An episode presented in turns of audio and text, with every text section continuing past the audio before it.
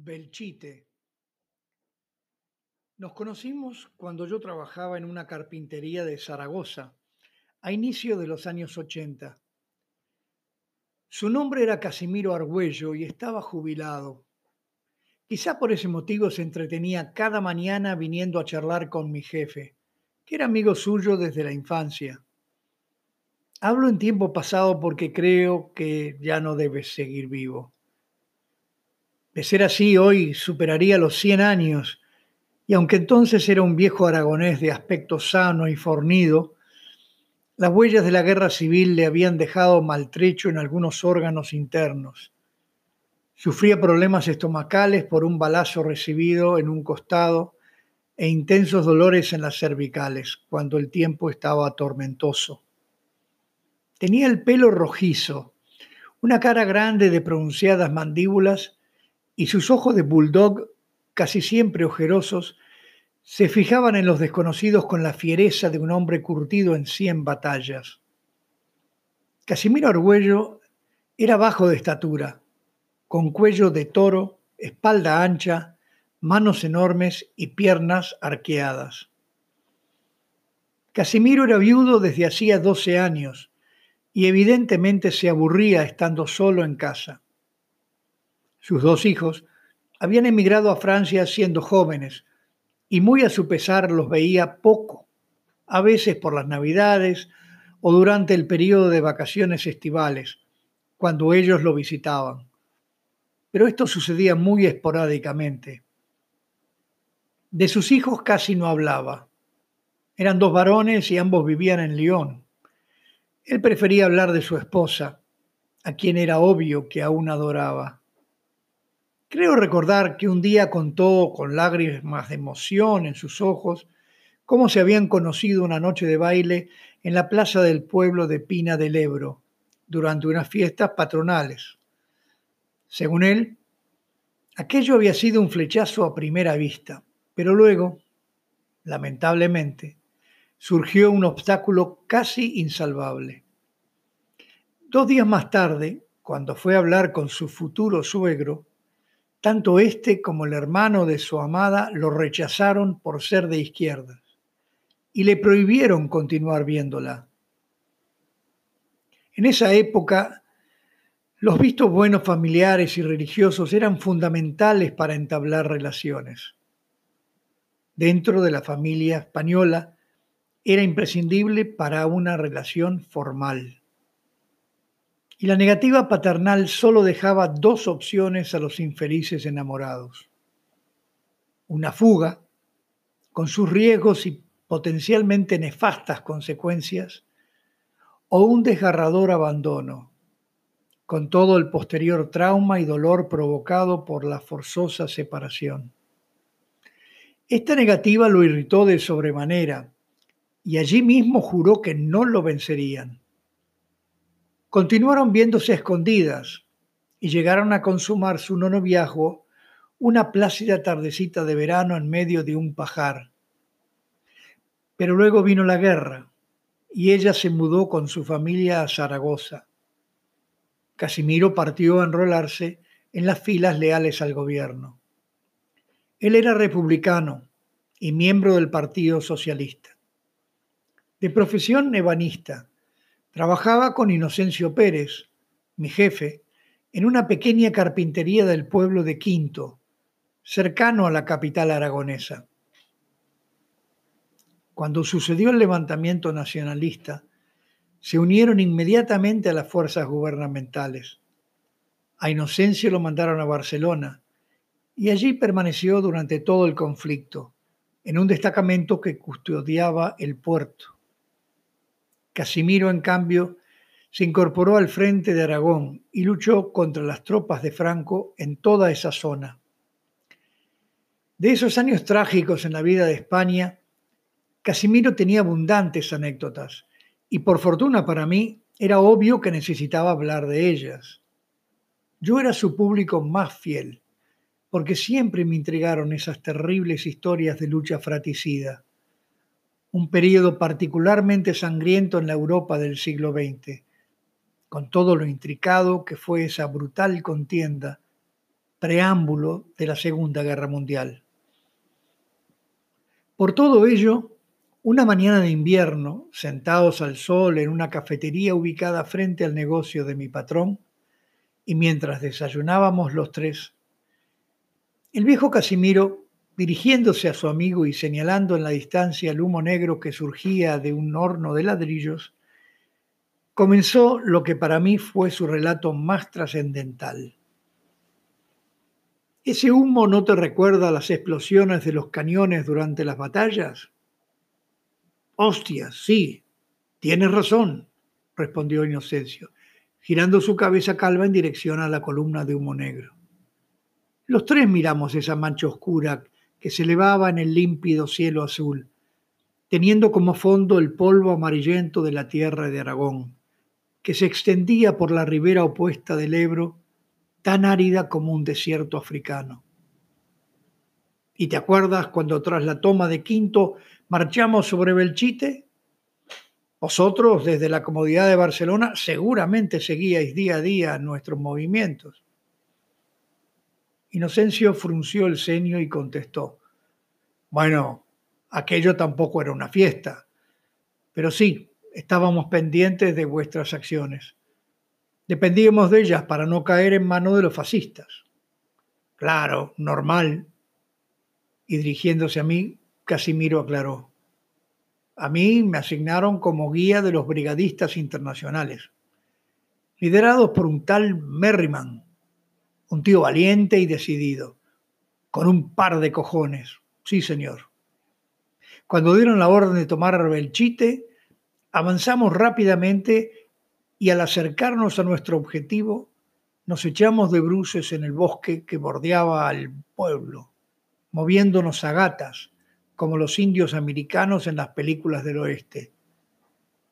Claro que nos cubría una intensa barrera de artillería, con bombas, granadas y morteros. Y de ese modo asaltamos la entrada, bajo un furioso fuego de ametralladoras y fusiles. El fuego era tan intenso, explicó Casimiro, que si alzaban demasiado la cabeza, una de esas pequeñas cosas invisibles que les silbaban en los oídos y se esparcían con chasquidos a su alrededor, les levantaba la tapa de los sesos. Yo lo sabía porque lo había visto con otros compañeros caídos, agregó con tono grave el anciano que gesticulaba apasionado y dibujaba con sus dedos y manos sobre la mesa de la cafetería todo lo que relataba.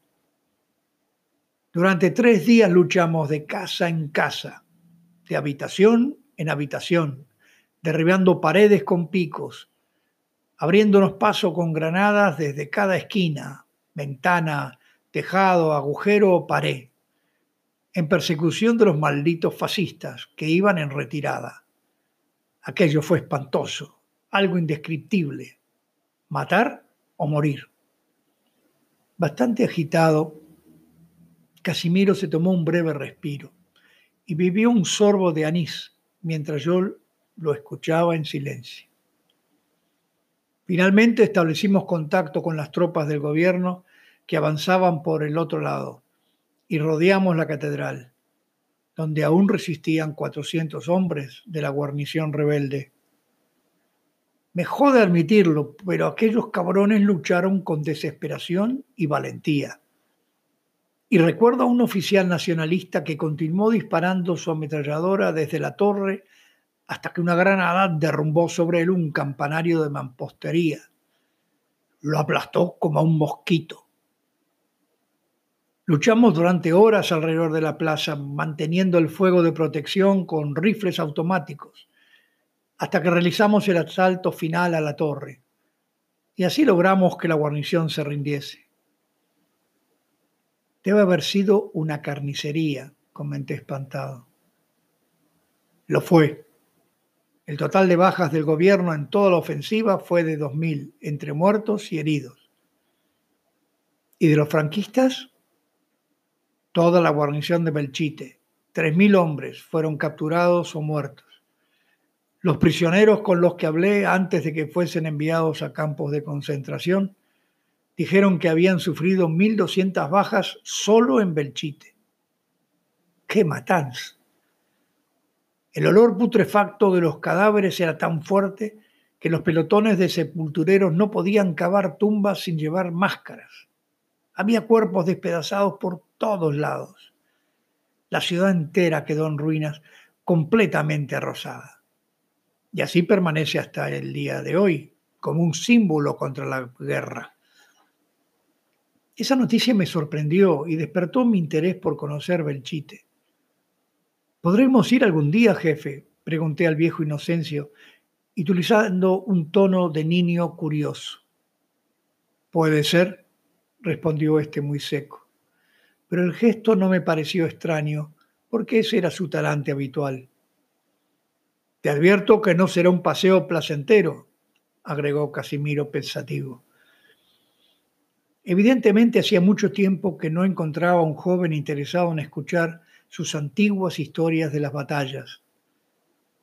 Ni te imaginas lo que fue aquella guerra y lo que vino después, 40 años de dictadura con Franco. Tú no sabes lo que es vivir bajo un dictador vengativo. O quizás sí, porque tu país está bajo los militares, ¿verdad? Yo respondí afirmativamente. Pero no debe ser igual. Este hijo de una gran puta mandó fusilar a decenas de miles después de acabada la guerra. A mí me arrestaron y condenaron a muerte, como a tantos otros, simplemente por haber ascendido al grado de sargento. Pero luego me conmutaron la sentencia por 30 años de cárcel y al final pasé 15 en prisión. Pero quedé marcado para siempre. Luego, cuando salí libre, me costó encontrar trabajo y tuve que dedicarme al extraperlo. Pero mi suegro ya había fallecido y por fortuna me pude casar con Esperanza. Me imagino el sufrimiento, repliqué, apenado por el relato de aquel viejo guerrero occidental. Sin embargo, había una pregunta que me carcomía y decidí que debía hacerla, aunque me costara su amistad y quizá hasta la de mi jefe. Pero dígame una cosa, don Casimiro.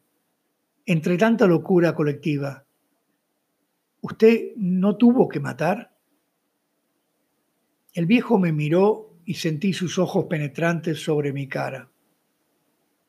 Aquellos dos fondos profundos y oscuros, con bolsas de piel que le colgaban a un lado y otro de su nariz de boxeador, me taladraban. Entonces, con una mueca de tristeza, contestó en voz baja. Ya me parecía extraño que demorases tanto en preguntar eso. Claro que tuve que matar, coño, era matar o morir, te lo dije antes. Maté a un muchacho que se me apareció de repente en una esquina, justo donde se hallaba la oficina de correos. Allí nos encontramos los dos.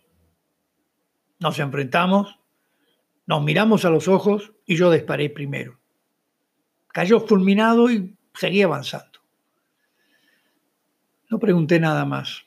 Estaba todo dicho y no deseaba ahondar en su herida. Él tampoco habló más del tema.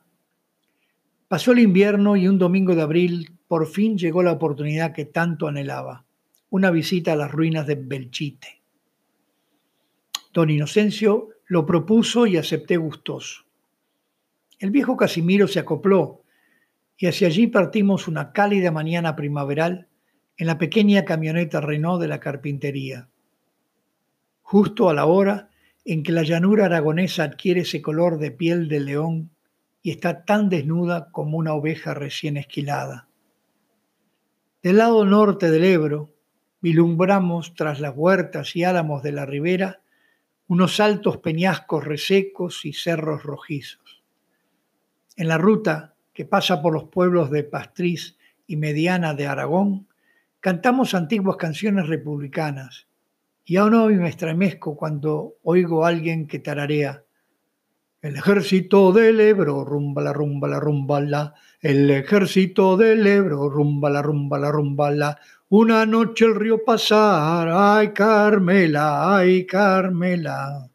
Para acto seguido, continuar con si me quieres escribir, ya sabes mi paradero. O arrancar con Puente de los franceses, Puente de los franceses, mamita mía, nadie te pasa, nadie te pasa.